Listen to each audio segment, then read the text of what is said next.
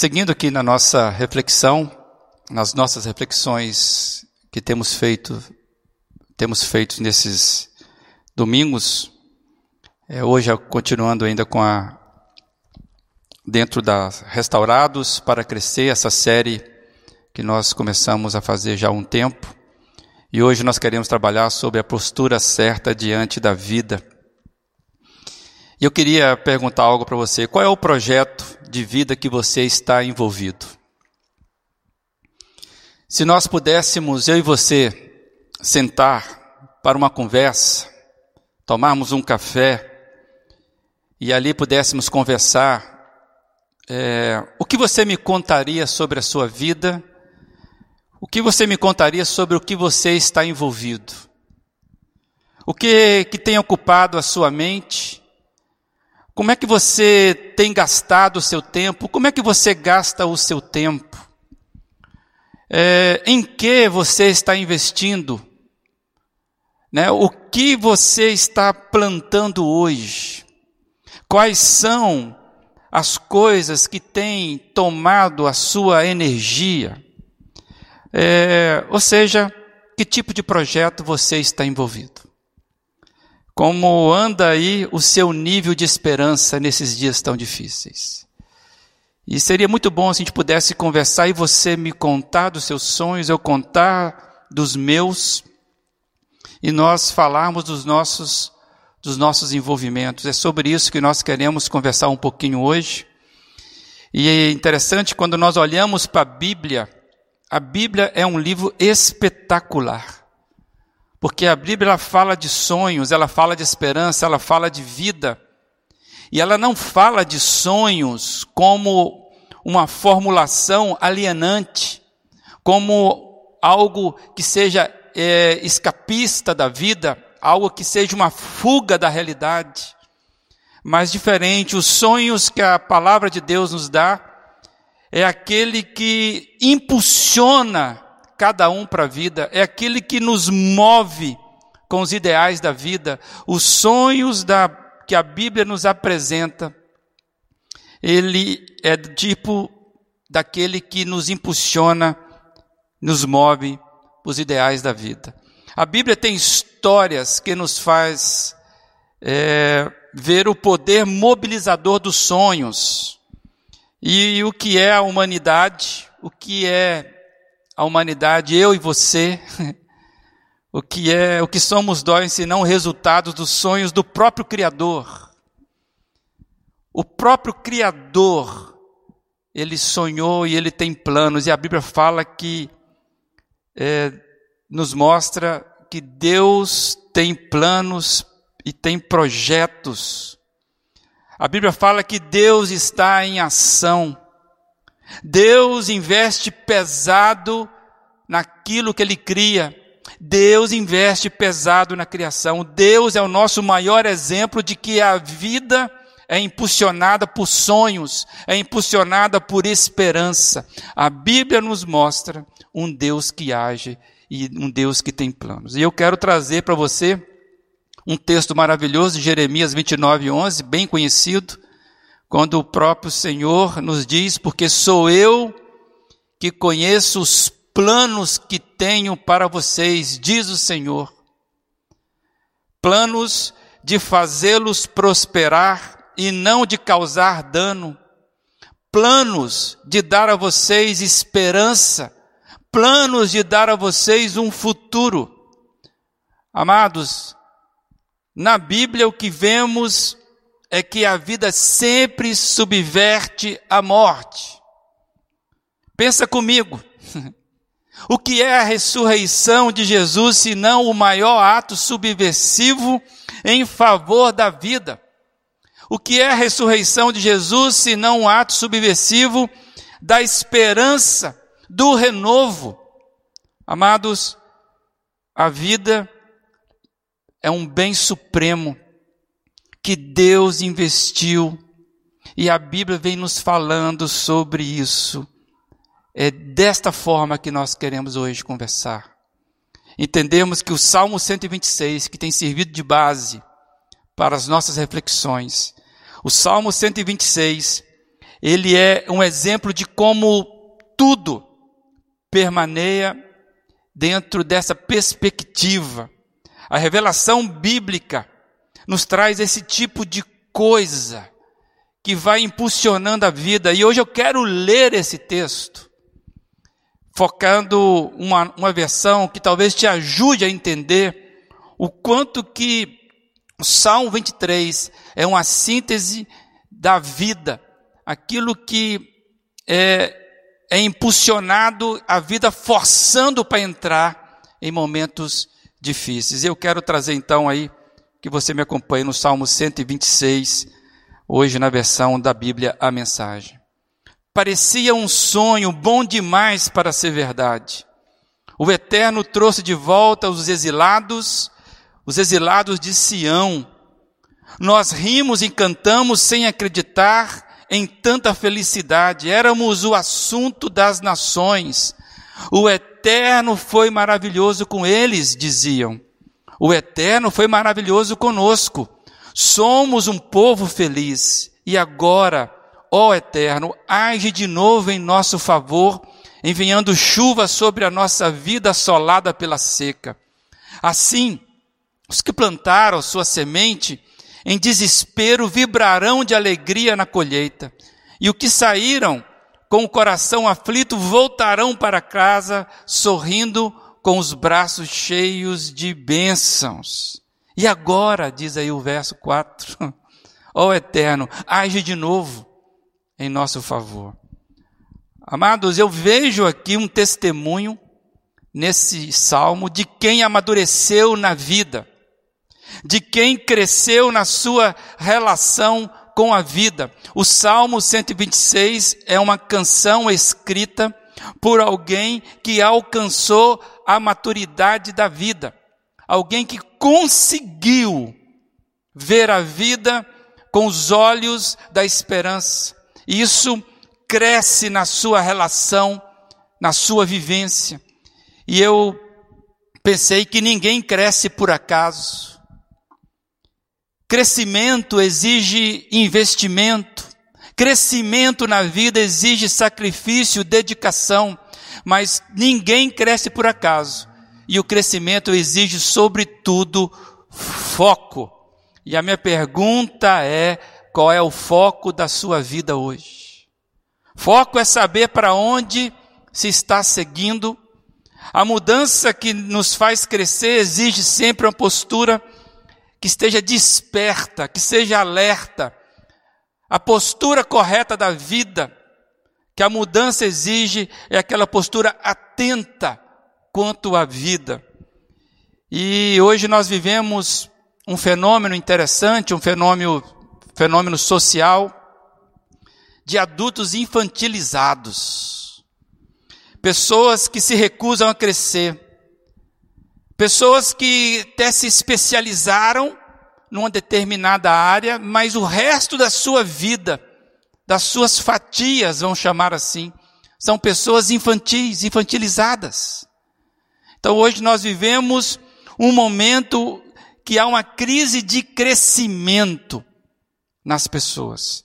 Nós temos ouvido ultimamente sobre o novo normal, é, amados, eu fiquei pensando que um novo normal, por causa da pandemia, esse novo normal, ele será engolido pela rotina e não produzirá nada por si mesmo. Por quê?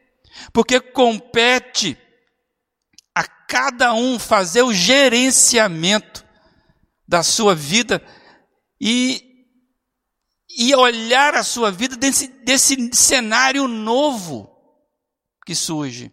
E o Salmo 126, ele começa nos ajudar aqui porque ele fala também de uma mudança profunda no cenário.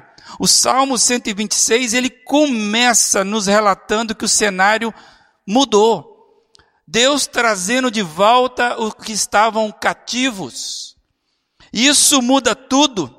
Isso traz novas perspectivas. E eu fiquei pensando, para quem? Para quem? Para todo mundo? Não. A impressão que eu tenho que o novo cenário que se abriu, ele não mudou para todo mundo. Inclusive, é bom lembrar que teve gente que nem quis voltar a Sião, preferiram ficar na terra do cativeiro. Então, para quem o cenário mudado trouxe novas perspectivas? Para aqueles que sonhavam. E sonhavam com o quê? Eles sonhavam com a restauração de Sião. Eles olhavam aquelas ruínas, o distanciamento das famílias, mas eles olhavam com perspectivas de mudança. Então, o Salmo 126 nos fala que o cenário mudou. E mudou para aqueles que sonhavam com a restauração. E como agem aqueles que sonham? Como é que é a postura evidente daqueles que sonham? Não é fuga da realidade, pelo contrário. Aqueles que sonham de acordo com a Bíblia são aqueles que olham a circunstância, estão atentos a ela, aos cenários. Pessoas ficam atentas aos movimentos para enxergar onde é que as coisas vão acontecer. Não ficam dentro de casa jogando cartas. Pessoas que sonham como essa do Salmo 126 não ficam dentro de casa aprisionadas assistindo séries acumulando conhecimento de séries de Netflix, por exemplo. Nada contra. Ficam, aqueles que sonham, ficam olhando para fora. Ficam fixamente na possibilidade da mudança. São plantadores daquele quando o Senhor. Estão com a expectativa de vai vai haver uma mudança, porque quando o Senhor acontece na vida, amados, isso é para aqueles que sonham, é algo espetacular. Nós vivemos uma mudança radical que nos afetou fortemente, inclusive dentro das nossas casas. A sua casa foi atingida, a minha casa afetou o nosso jeito com que trabalhamos. Essa nova realidade fez com que nós mudássemos o jeito como nós estudamos, como damos aula. Professores tiveram que se adaptar a uma nova metodologia. Nós fomos alterados, mudamos o nosso jeito de cultuar enquanto comunidade. Hoje, mais uma vez, estamos distantes né? o templo está vazio. Mudamos como o jeito como celebramos, por exemplo, o nosso aniversário. Eu vi testemunhos vários, né? E nesses dias nós estaremos comemorando o aniversário da nossa filha e não podemos estar lá. Ela não pode estar aqui. Vai ter que fazer algo diferente. Até o jeito de comemorarmos o aniversário mudou. Recentemente alguém fez uma festinha só dentro de casa né, Fernando? Mudou. O cenário mudou. E mudou dentro da nossa casa. Gente, mudou o nosso jeito de abraçar. Hoje nós abraçamos com os olhos, abraçamos né, com o toquezinho. Mudou até o jeito de nós torcermos para o nosso time de futebol preferido, predileto. Amados, nos forçou nesse tempos novos tudo isso nos forçou a adotar novos hábitos que nós não queríamos adotar. E mais, nós nem imaginaríamos que iríamos adotar esses hábitos algum dia.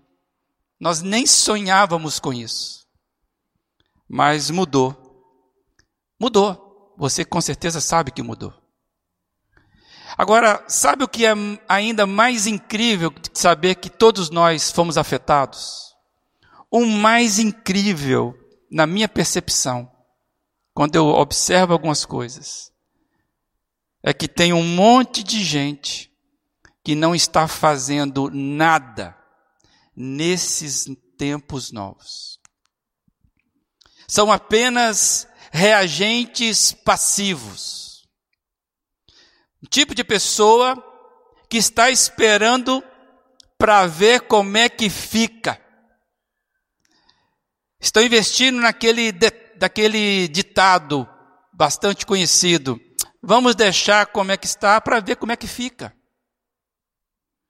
É lamentável, na minha visão, perceber que nem mesmo mudanças radicais como essa têm provocado em certas pessoas a possibilidade de ser motivada a pensar nas vidas, nas suas próprias vidas. Estão inertes, estão consumindo opiniões alheias, se tornaram consumidores do que os outros falam e não se dão ao trabalho de exercerem nenhum tipo de mudança reflexiva delas mesmas. Tem a sua rotina dentro da sua casa alterada e não é capaz de romper com a sua passividade. São apenas reagentes passivos da mudança. Entraram nesse período e estou imaginando que vão sair desse tempo sem ser agente de mudança da sua própria vida. É, espero que não seja o teu caso. Por exemplo, tem gente que nesse tempo, principalmente no primeiro momento, tem gente que não foi capaz de fazer nenhum curso ofertado gratuitamente pela internet, nós tivemos vários. Nem de culinária. O sujeito vai passar esse tempo todo sem saber fritar um ovo sequer. Espero, como disse eu, que não seja o seu caso. Eu tive essa semana refletindo com a Giane, umas devocionais, que falava sobre ociosidade. E o que é a ociosidade? Muita gente se pegou nesse tempo, não só ansiosos, mas com ociosidade. E, na verdade, as duas coisas caminham juntos. Estamos vivendo uma crise de ansiedade. Mas a, a ociosidade, ociosidade, aquele estilo, né? É, deixa a vida me levar.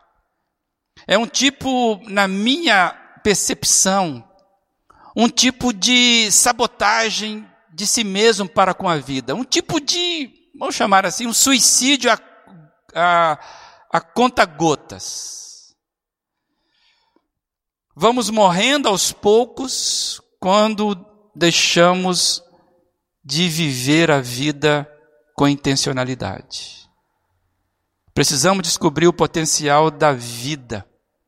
E o Salmo 126 nos fala uma descoberta do potencial da vida que vem de Deus, quando o Senhor mudou o cenário.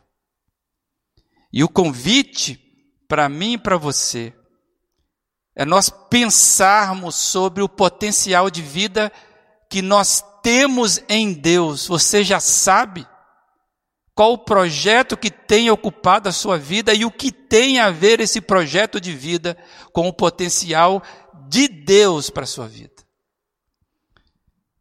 E eu fiquei pensando se a gente ficar aprisionado nessa passividade, o que nós vamos ter?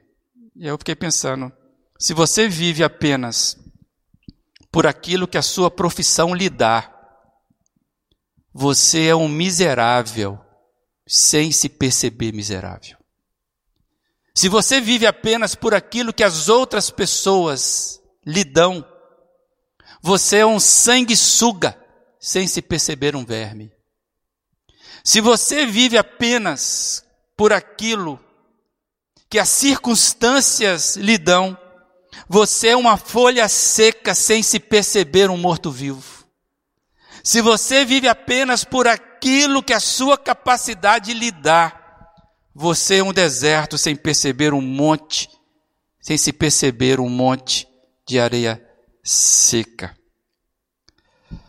A vida, meu amado, não é tão pequeno assim, e você sabe.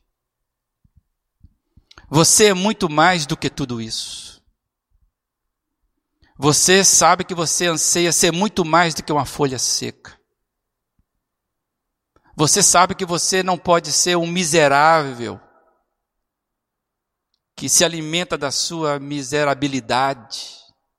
Você sabe disso, você é muito mais do que tudo isso. A vida não se limita aos nossos limites. Por isso que quando a gente olha para a Bíblia, e ela nos abre os olhos para percebermos além da vida. Isso começa a mudar tudo. Pode ser que o presente não esteja nada bom e não está bom para muita gente. Pode ser que a situação não esteja bem. Pode ser que as coisas não estão se encaixando e eu não estou pedindo a você que pense, que você negue que as situações estão ruins, não estejam ruins. O que estamos tentando pensar aqui é que nós somos desafiados hoje é mudarmos o foco como interpretamos a vida.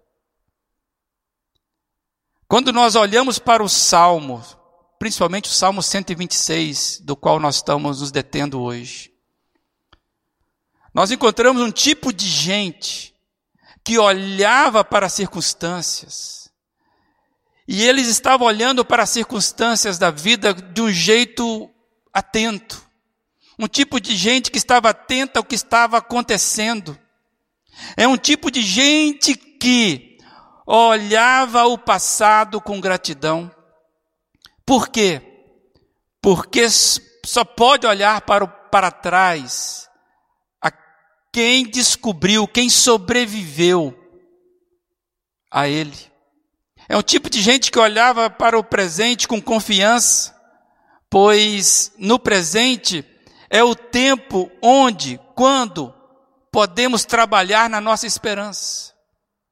É um tipo de gente que olhava o futuro então com essa esperança, porque Deus vai alimentando esse tipo de gente que Ele está cuidando de tudo. Então, ver o passado com gratidão, ver o presente com confiança, ver o futuro com esperança. É um tipo de gente que eu gostaria de ter do meu lado. É um tipo de gente que eu gostaria de caminhar junto. E aí você fica pensando, quando você lê o salmo, qual desses momentos é possível trabalhar? É no agora. É no agora que nós podemos e devemos mudar. O passado já se foi e o presente não é competência nossa, que será fruto do que nós fazemos hoje. Precisamos, amados, eu penso eu, se você está me ouvindo, você tem algum tipo de relação com o Senhor. Eu entendo que eu e você precisamos no tempo presente mudarmos as nossas orações, porque tudo começa com a oração. Transformarmos a nossa oração porque queremos ser transformados. O tempo verbal, o tempo do verso 4 é o presente. O presente é o momento da oração que suplica pela restauração. É agora. O, o, o verso 4 é uma oração de presente, no presente. Restaura-nos, Senhor. E é, na versão que lemos, e agora, ó Eterno, age de novo em nosso favor. O presente é o momento da oração que suplica pela restauração. Esse é o tempo para você mudar a sua oração. Para que cada um possamos desejar uma oração que seja transformadora, restauradora. É, e eu poderia perguntar: você deseja uma restauração do Senhor na sua vida? Sério? Você pensa bem, tudo mudou na sua vida, seu jeito de trabalhar, seu jeito de ficar em casa, seu jeito de fazer compra. A sua vida foi transformada.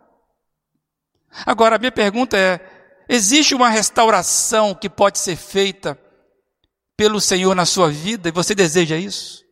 Se você deseja, mude a sua oração.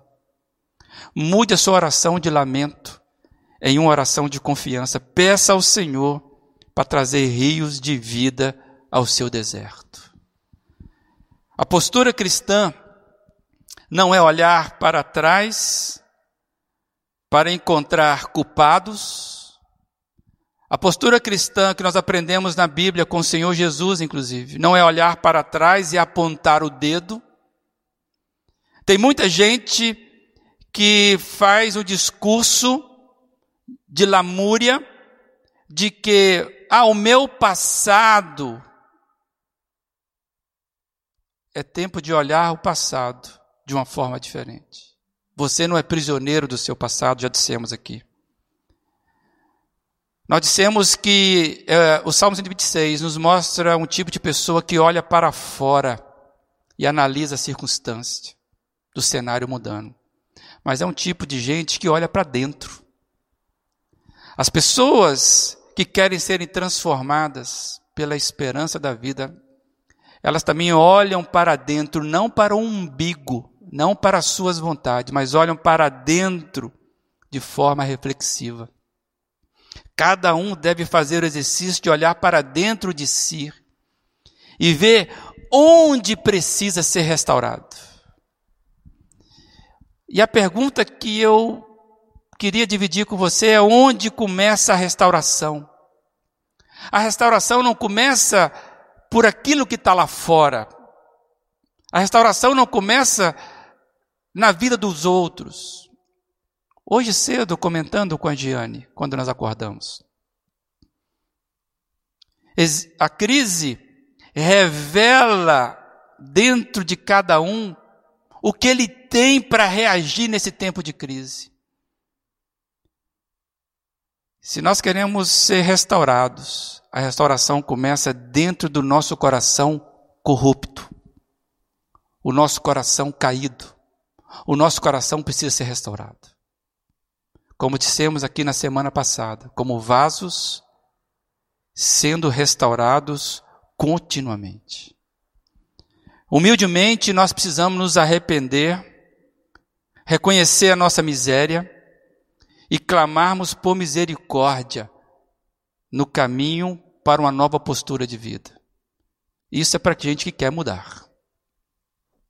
Deixar como que está, para ficar como é que fica, não é o padrão que a Bíblia nos apresenta. E eu quero mostrar o que eu descobri nesse salmo de pessoas que são movidas pelas, pela esperança, que observam o cenário, o, os diversos olhares que a vida nos apresenta, que nós possamos aprender com isso. Olhar para cima e ver Deus agindo com propósitos na condução da vida. Olhar para fora e ver Deus agindo com propósitos nas circunstâncias da vida. Olhar para trás e ver que Deus agiu com propósitos no passado das nossas vidas. Olhar para frente e ver que Deus agirá também com propósitos no amanhã das nossas vidas. Olhar para baixo e lembrar do que somos e ver que Deus tem propósito nas limitações das nossas vidas.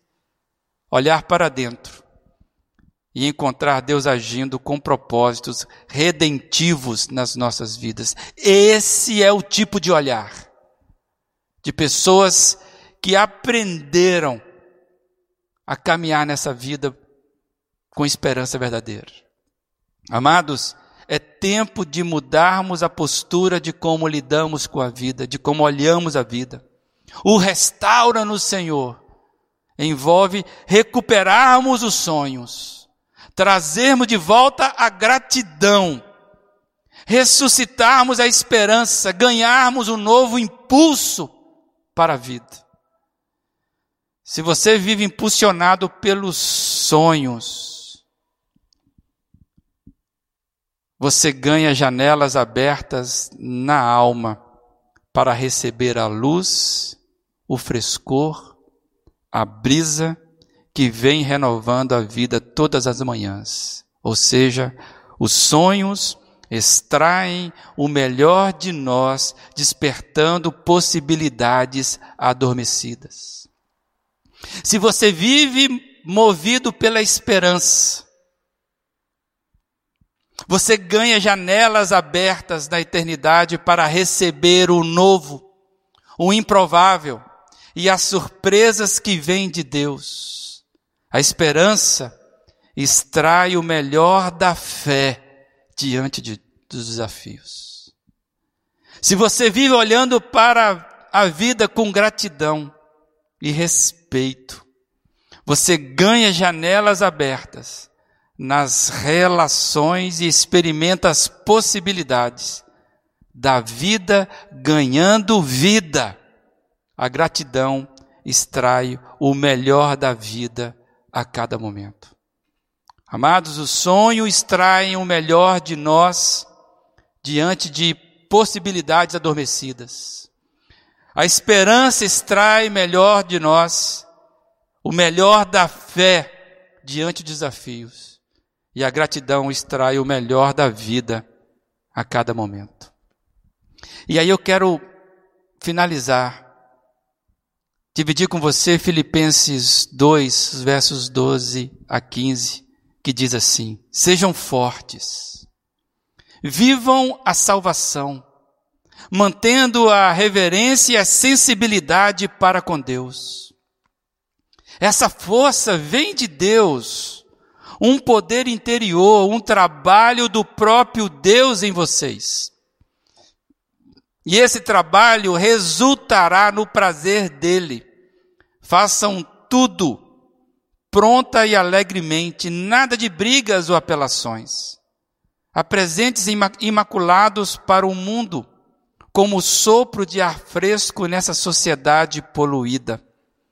Deem às pessoas um vislumbre de uma vida boa e do Deus vivo. Amados, eu quero destacar em Filipenses, nessa tradução do Eugene Peterson, um trabalho que o próprio Deus está fazendo em nós, de nos transformarmos, porque nós não temos um poder nosso.